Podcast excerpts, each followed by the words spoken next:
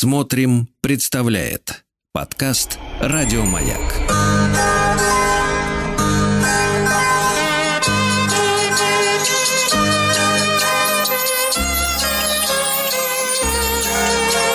Зимний стол. Это сон какой-то. Здравствуйте, дорогие товарищи! С наступившим Новым годом! Надеюсь, он будет лучше, чем предыдущий. Но это лирика. А главное, друзья мои, вы знаете, что в новогодние праздники наша редакция готовит для вас э, э, эксклюзивные, оригинальные э, программы, которые мы специально готовим вот по этому случаю зимних каникул, когда можно послушать радио с удовольствием, никуда не торопясь, не спеша, вот, ни в машине, ни в лифте, ни в автобусе, а спокойно, лежа на диване. И мы решили назвать наш специальный цикл «Зимний стол». Потому что, конечно же, новогодние праздники – это в первую очередь угощение, это готовка, это блюдо. Хотя, конечно, пример предыдущего года и в этом смысле испортил мне лично настроение, когда я узнал статистику, что в прошлом году 24% празднующих Новый год в Москве планировали заказать готовую еду на стол. Хотя для меня лично новогодняя кухня – это, конечно же, ритуал семейный.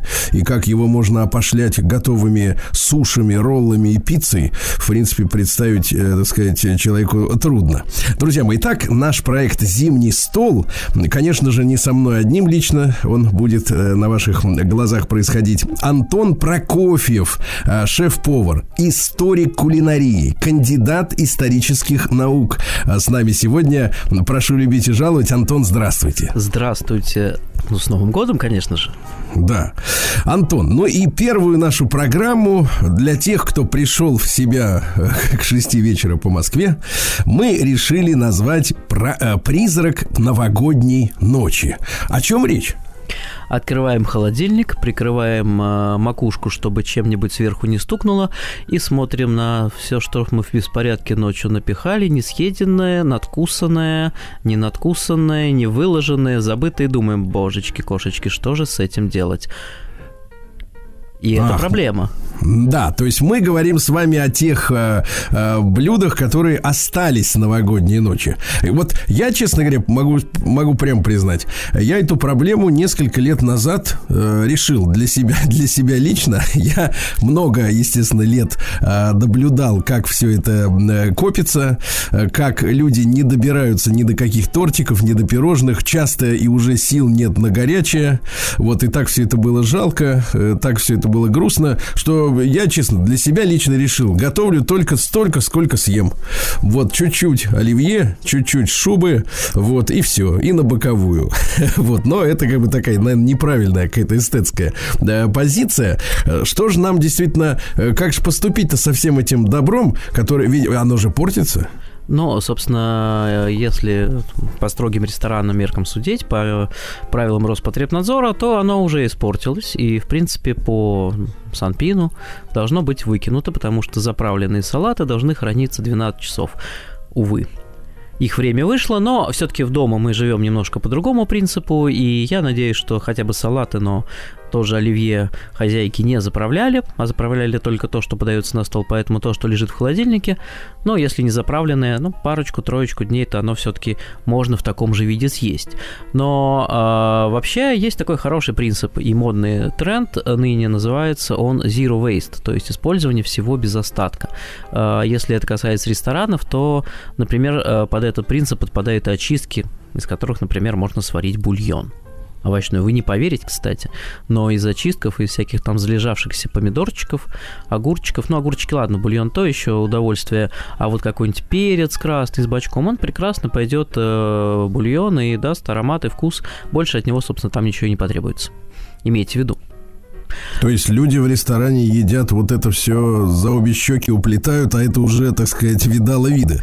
Но, естественно, что то, что испорчено, мы вырезаем, но в любом случае в готовку такой-то продукт, наверное, пускать уже неправильно, а выварить из него вкус ароматику – самое дело.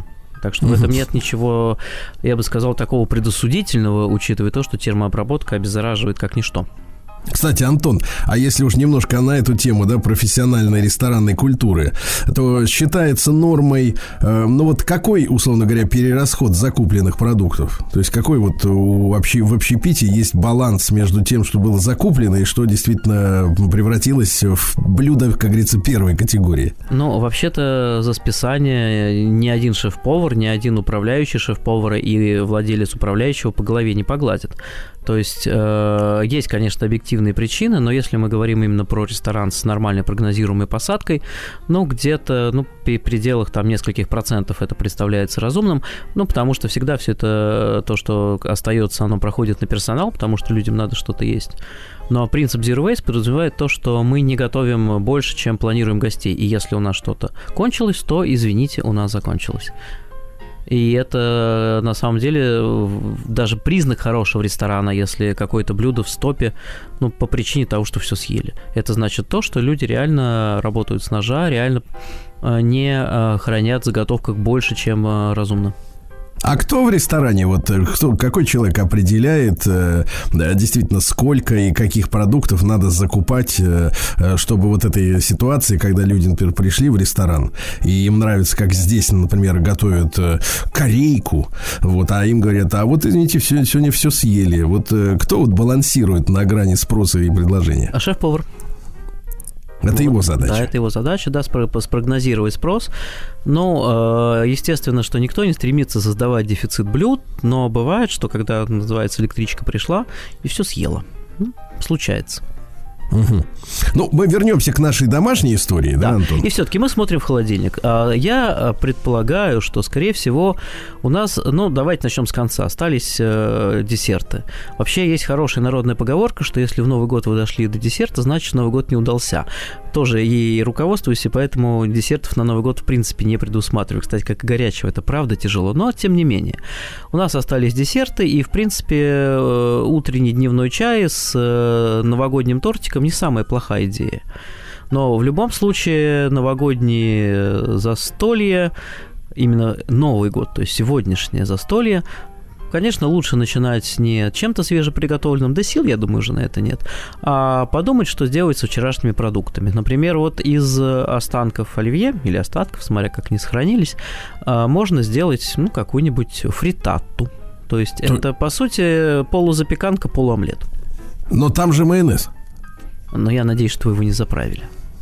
А, вот, мы должны предупредить наших слушателей, хотя уже поздно, уже 1 Ну, января. в принципе, в принципе, в принципе. Ну, так-то, если мы добавим даже заправленный салат, э, яичную смесь и запечем, что такое майонез? Это масло, жировая эмульсия, так или иначе. А, то ничего страшного не случится, запечется, только понежнее будет.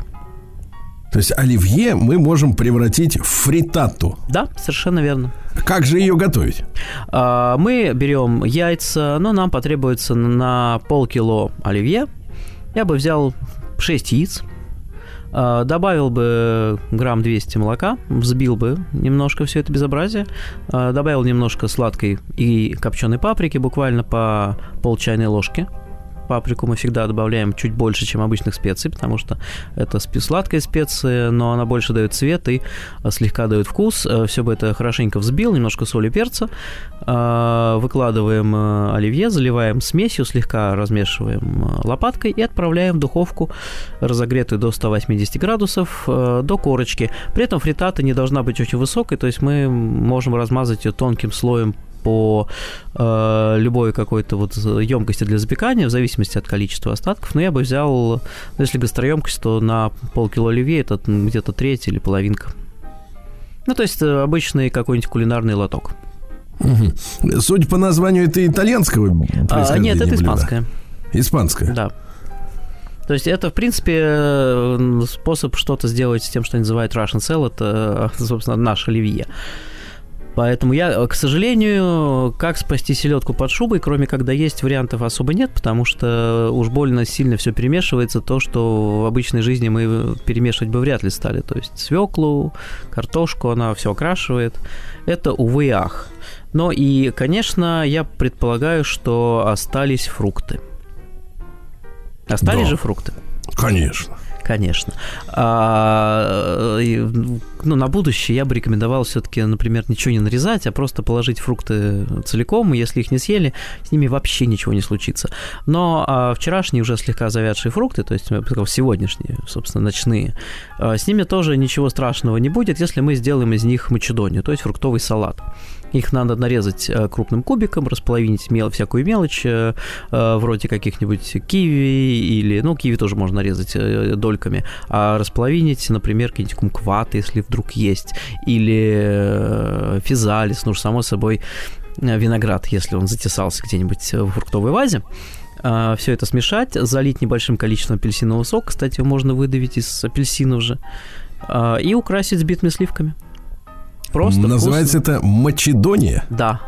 Мачедония или обычный фруктовый салат.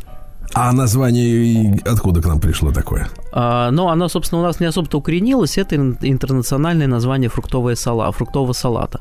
А, фрукты по-македонски.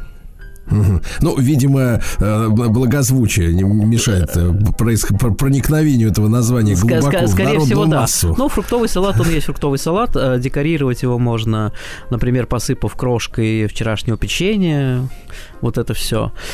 А также что у нас еще осталось? У нас осталась, скорее всего, нарезка. Нарезка, которая заветрилась. Конечно. Ну, вообще надо... И сырная отдельно, и мясная. Ну, а, сырная, кстати, если у нас осталась картошечка, в любом виде. То есть это может быть пюре, которое всякие зачем-то сделали, чтобы новогоднюю ночь съесть, и так и не съели. То можно из этого сделать э, картофельно-сырную запеканку. Э, это вариация на тему пастушего пирога. Например, если есть какая-нибудь у нас э, говядина варено-копченая, просто копченая, неважно, можно ее мелко измельчить, слегка припустить с томатом, добавить туда жареного лука, паприки, выложить в емкость для запекания, э, хорошенько перемешать с частью сыра картофельное пюре, выложить сверху оставшимся сыром мелко размятым или натертым, как угодно, посыпать сверху и поставить в духовку. Получается э, вариация на тему пастушего пирога, быстро, вкусная, да и, в общем-то, вполне такое зимнее, я бы сказал, нажористое блюдо. Да. Друзья мои, итак, с нами Антон Прокофьев, шеф-повар, историк кулинарии, кандидат исторических наук в нашем специальном э, цикле «Зимний стол». Сегодня мы о новогоднем столе говорим, да, призрак новогодней Я ночи. Пост-новогоднем постновогоднем да, столе. Вот. А, э, Антон, не, не могу не воспользоваться вашим, вашей рекомендацией относительно того, как, в принципе, да, э, можно сделать э, новогодний стол, может быть, более здоровым. Потому что, ну, не знаю, как, как в эту новогоднюю ночь, но прежде люди были очень озабочены, так сказать, здоровым питанием. Вот. Времени было хоть отбавляй заниматься такими вещами. Вот, и, и, конечно, наши национальные, наше национальное достояние, те же самые оливье и, в, так сказать, вот поселедка под шубой, я, как сейчас помню, еще в ноябре месяце некими врачами, врачей у нас много, вот, они э, имеют доступ к средствам массовой информации, был громогласно объявлен главным онкологическим рисковым блюдом на свете. То есть вот такое, такое произошло запугивание аудитории самой широкой, да, в преддверии новогоднего новогоднего стола, не знаю, с какой целью выбросили эту новость. Вот э, как вам кажется, вот, э, насколько, в принципе, наша новогодняя кухня, она, ну, э, такая вот попахивает нездоровьем? Ну, нездоровьем она, конечно, попахивает изрядно, прежде всего, ожирением, потому что э, это все довольно тяжелые истории, которые на ночь бы наверное, лучше бы не есть. Вот, например, э, селедку под шубой и оливье я бы вообще бы отнес бы на второе число или вот как раз на сейчас. вечером первого числа, не ночью. Это гораздо более приемлемо, потому что, конечно, вообще наш организм э, воспринимает ночную еду как некий стресс. И если уж ее не избежать, то я вот, например, на Новый год обычно ограничиваюсь минимальными какими-нибудь канапешками. Э, паштеты, риеты, что-то очень несложное, легкое, да, и в принципе все. Именно чтобы не перегружать, потому что салаты, горячее, сладкое, ночью это лишнее. То есть вы налегаете только на спиртное и на паштет? Ну, я скорее больше обозначаю присутствие, ну, все-таки уже и возраст, и с другой стороны, Новый год это праздник не про обжорство, это праздник про разгул. Давайте будем объективны. Угу. Поэтому, да, новый новогодний стол хорош, когда он закусочный.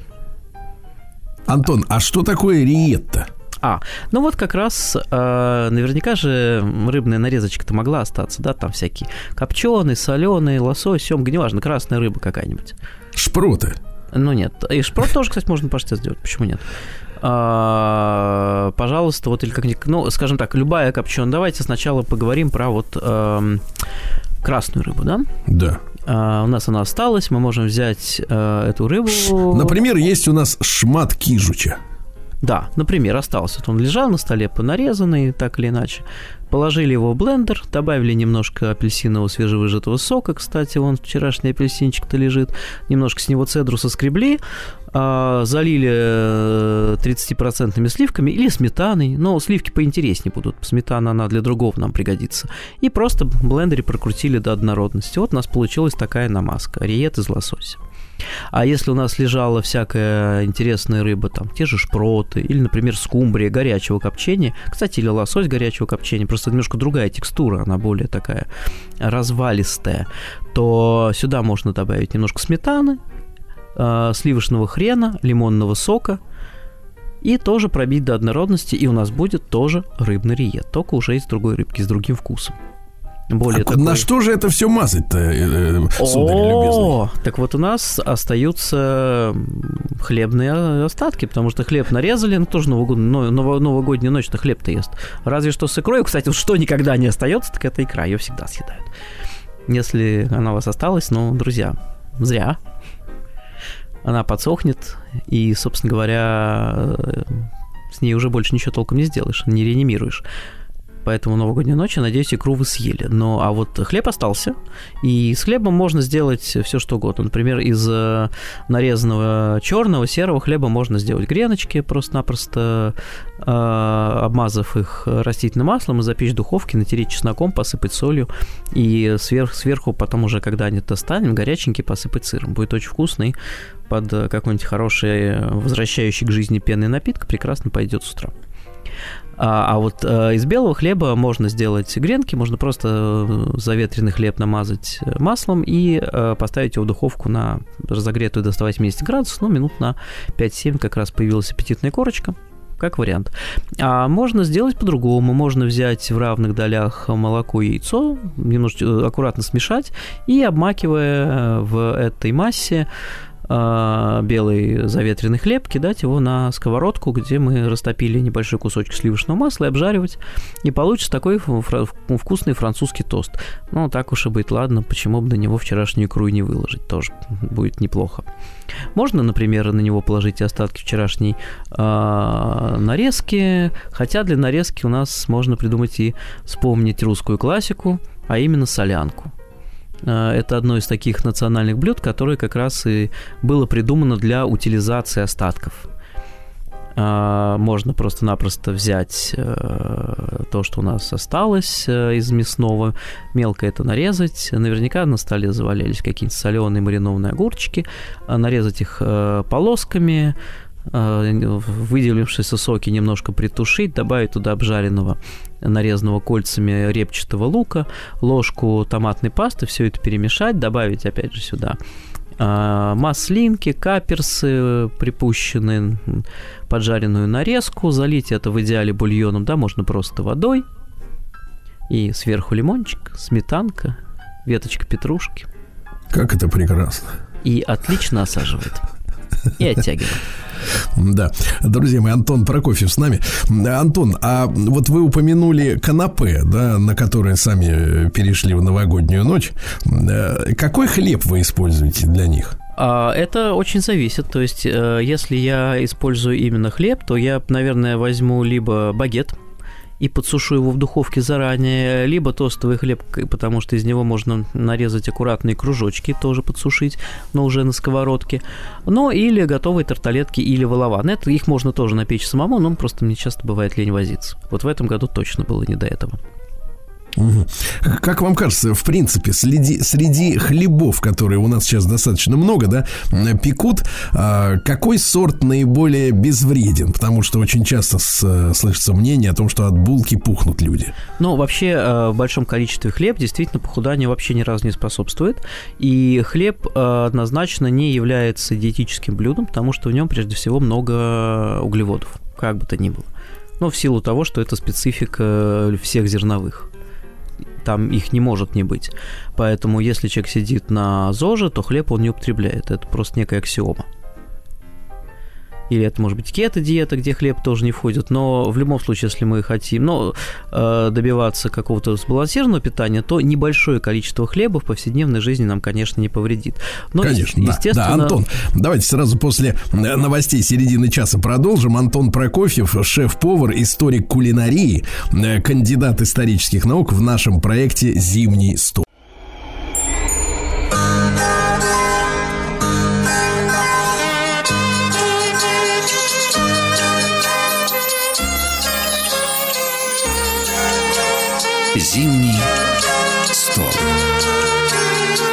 Это сон какой-то. Друзья мои, продолжается наш новогодний специальный проект э, «Зимний стол». С нами Антон Прокофьев, э, шеф-повар, историк кулинарии, э, кандидат исторических наук. Мы сегодня говорим о том, что делать со всем тем, что осталось от новогоднего стола. И перед новостями зашла речь о разных способах уклониться от правильного, ну то есть традиционного русского новогоднего стола. Например, делать канапешечки.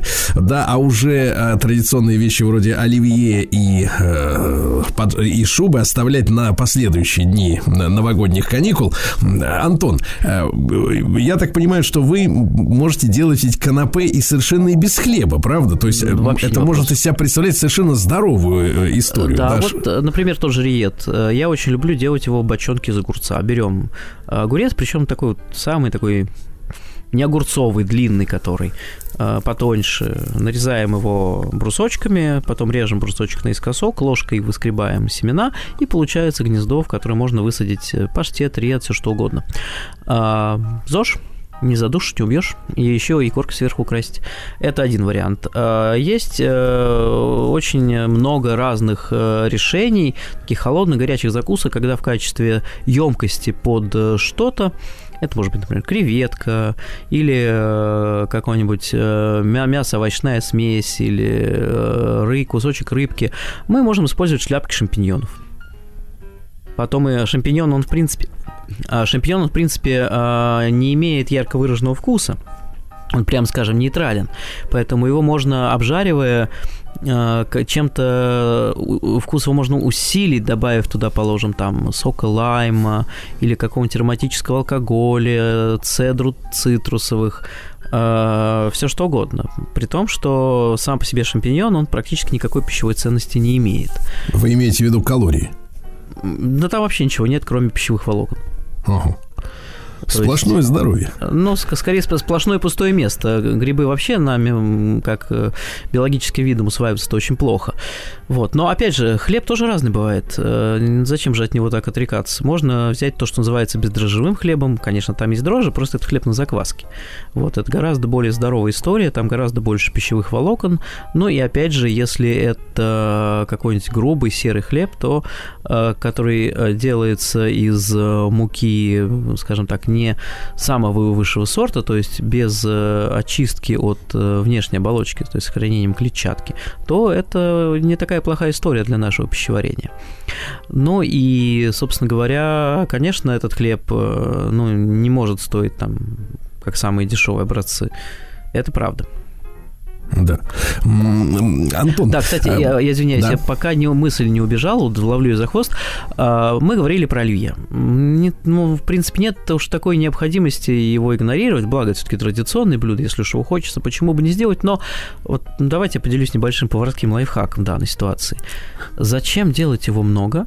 Просто можно заранее заготовить все ингредиенты, вот все вот эту порезанную картошку, морковку, прочее, и просто расфасовать их отдельно – Поверьте, что э, без смешивания с другими ингредиентами все вот эти картошки, морковки, огурцы будут храниться гораздо дольше. К тому же, в принципе, перед подачей нужно будет нарезать только свежие позиции, а именно только, собственно говоря, огурец порезать.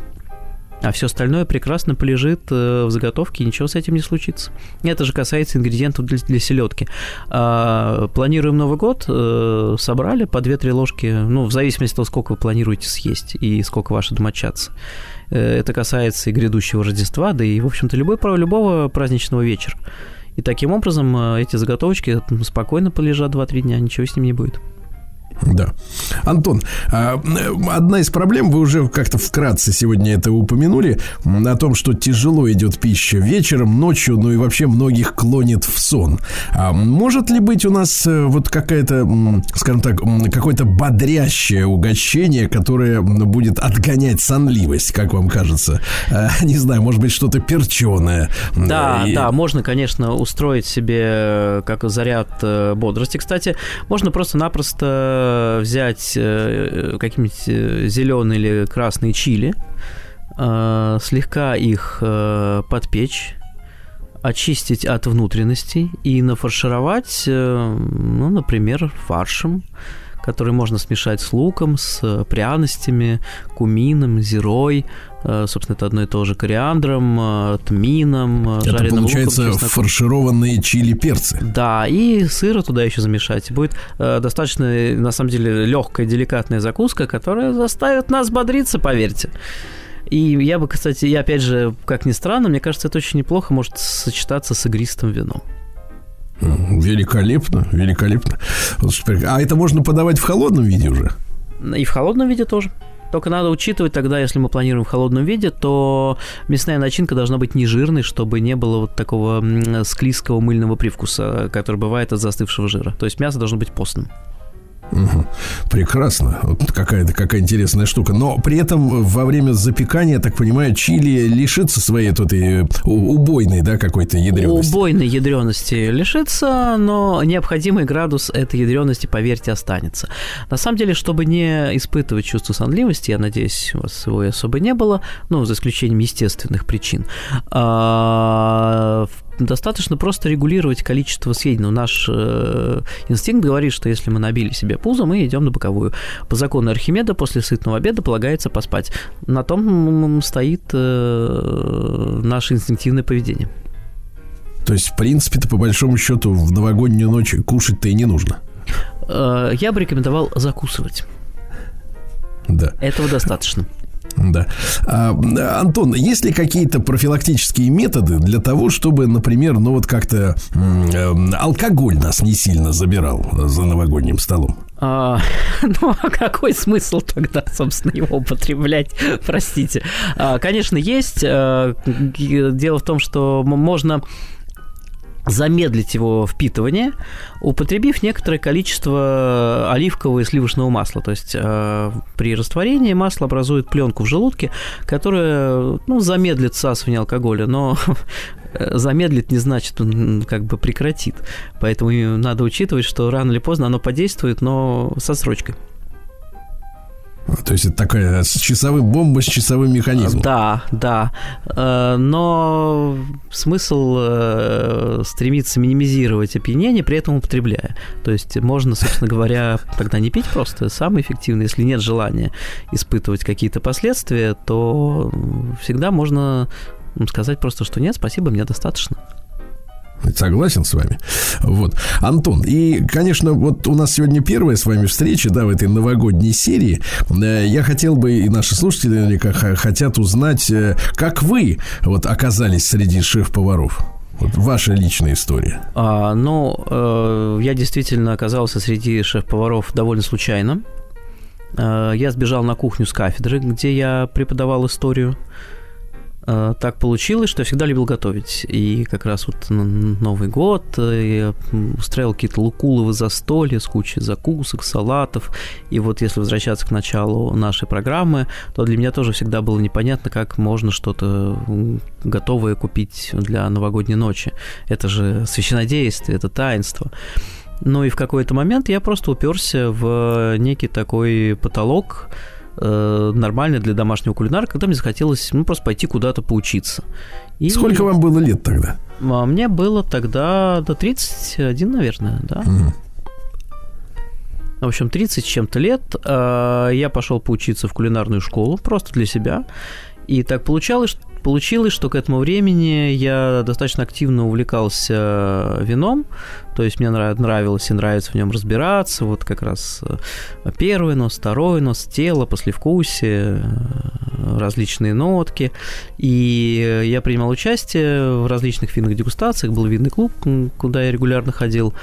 И я там несколько раз делал эногастрономические дегустации, то есть я готовил разную интересную мне еду под те вина, ну и, соответственно, с ведущим клубом мы подбирали вина под эти блюда. То есть игрались с сочетаниями, поверьте, это действительно работает.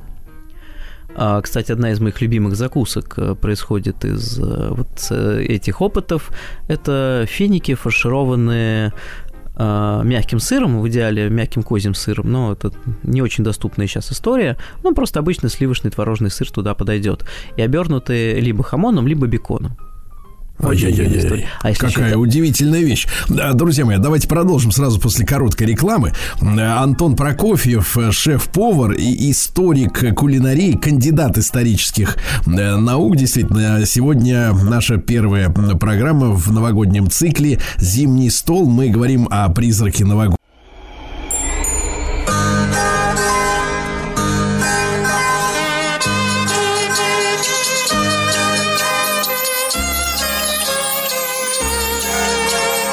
Зимний стол. Это сон какой-то. Дорогие друзья, итак, э, с нами Антон Прокофьев, шеф-повар, историк кулинарии, кандидат исторических наук в нашем специальном проекте «Зимний стол». Э, Антон, и вот вам 30 с небольшим, вы э, эногастроном, мы с этим термином так знакомы, понимаем, о чем идет речь. И как вы, как вы приняли решение, что карьеру историка вы меняете на карьеру шеф-повара? А, совершенно случайно, потому что я закончил поварскую школу, ныне несуществующую, называлась она на рагу, э, познакомился с кучей интересных шефов, э, поработал на профессиональной кухне, мне это понравилось. Но и вдруг неожиданно один из моих знакомых, э, я у него в том числе в винном баре проводил дегустацию, сказал, что ему нужен шеф-повар. Я говорю, ну я же ничего не умею. Ты, главное, готовишь вкусно, остальному научим. Иди. Я пошел. А, Причем утром я преподавал, вечером я готовил. А, естественно, что на двух стульях усидеть было невозможно, и как-то я втянулся, мне это стало доставлять массу удовольствия, и понеслась. И уже, соответственно, уже лет, наверное, 13 я на кухне и ни разу не пожалел о сделанном выборе. Удивительно. Возвращаясь к нашему новогоднему столу, да, и к тем продуктам, которые можно сделать из остатков э, э, новогодней роскоши, о чем мы еще не сказали. О, самое, наверное, известное блюдо, которое делается именно из остатков, это, не поверите, пицца. Пицца. Конечно. То есть нам нужно просто сделать простейшее тесто, взять э, грамм 350 муки, э, две трети стакана воды, грамм, ну, где-то 2-3 столовых ложки растительного масла, добавить немножко соли, разрыхлителя, все это вымешать, ну, естественно, не руками, можно и руками, само собой, но есть для этого кухонные комбайны, э, вымешать гладкое тесто, дать ему немножко отстояться, раскатать э, тонким блином, э, сверху добавить какой-нибудь томатный соус, да даже кетчуп, и раскидать то, что у нас осталось из мясной и сырной нарезки. То сюда же прекрасно пойдут и помидорчики, только их надо тонко нарезать, и оставшиеся оливки, каперсы, даже огурчик маринованный. Вот э, в пиццу можно запихнуть все, что угодно, э, даже черта лысого, только желательно его при этом тоненько напластовать. А вот, а, кстати, Антон, многие говорят, секрет пиццы в тесте, да? А вы обрисовали рецепт, и там ничего сложного-то нет. Почему иногда у людей получается пицца, а иногда нет? Ну, для правильной пиццы, для правильного теста для пиццы нужно действительно делать сложное тесто. Во-первых, оно ферментируется и зреет, ну, дней 5. Во-вторых, э, это комбинация разных видов муки. Мука должна быть достаточно сильная, то есть с большим количеством клейковины, чтобы выдерживать э, растягивание и при этом хорошо подниматься. Поэтому, конечно, такая быстрая пицца, она не будет шедевром, но для домашней кухни на скорую руку вполне себе сойдет. Но если вы действительно хотите сделать правильное тесто, неправильную пиццу, вам потребуется правильное тесто, э, это раз. Два, мало его не сделаешь. А, три, нужна правильная печка, потому что духовка уже не подходит, ибо пицца готовится при температуре выше 250 градусов. Она должна мгновенно поджарить, схватиться корочкой и быстро подняться, и вообще ее процесс приготовления занимает считанные минуты. Поэтому то, что кажется очень простым, далеко не всегда таковым является. Но, повторяюсь, э, сделать домашний вариант очень даже возможно. Угу. Что касается вот э, того, чем набить эту самую пиццу, да? А пиццу а, не набивают, сверху выкладывают. Ну, я понимаю, да-да-да. Но совершенно без разницы, да? То есть она выдержит все э, возможные комбинации ингредиентов. Совершенно верно. Даже можно сверху майонезиком полить. Э, звучит страшно, но я прекрасно понимаю, что пицца стерпит и не такое. Да. А, Антон, ну вот э, возвращаясь тогда на секунду буквально к вашей э, поварской да, карьере, а, как вас отпускали из вуза? Ну, в общем, это была довольно такая и трагичная, и комичная история. Конечно, у коллег это, коллег это дико раздражало, и кончилось тем, что, ну, просто наше дальнейшее сотрудничество стало невозможным. Самое смешное, что я даже э, вот в свое, свое первое место работы э, взял официанткой работать студентку-первокурсницу. Учитывая то, что работа была ночная, это было очень забавно. Но в первый же вечер приехал ее отец посмотреть, что вообще, что это такое, но, тем не менее, вот такой был забавный, видимо, для девушки тоже опыт. Это была ревность со стороны ваших научных коллег? А, определенно, да. Это был и стресс для моих родителей, кстати которые далеко не сразу смирились с моим выбором, но, тем не менее, опять же, все получилось. Вы не жалеете о том, что вот э, прервана эта цепь такая научных разработок? Потому что если вы кандидат э, исторических наук, значит, светило докторская в перспективе. Ну, это не было самоцелью. Да, мне, конечно, нравилась исследовательская работа и нравилось преподавать, э, но в любом случае работа, поверьте, повара, она не менее творческая. Я согласен, согласен, абсолютно. А, и один вопрос буквально. Какой исторический период вам а, больше всего нравилось исследовать? Вот э, где, где вы абсолютно, так сказать, были как рыба в воде? Вторая половина 19 века, но с точки зрения кулинарии это самый благодатный период развития русской кухни, поэтому в профессиональной э, сфере здесь тоже мне очень много из исторического прошлого пригодилось и пригождается, да. потому что русская историческая кухня, ну, это моя специализация отчасти друзья, может, может быть и нам пригодится в нашем цикле. Друзья мои, зимний стол, я даже в этом не сомневаюсь. С нами Антон Прокофьев, шеф-повар, историк кулинарии, кандидат исторических наук. Ну и прощаюсь до нашей следующей встречи. Спасибо большое, Антон. Спасибо, с Новым годом.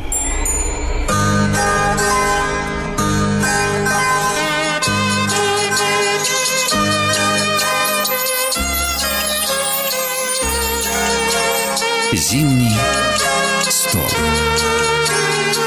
Это сон какой-то. Еще больше подкастов «Маяка» насмотрим.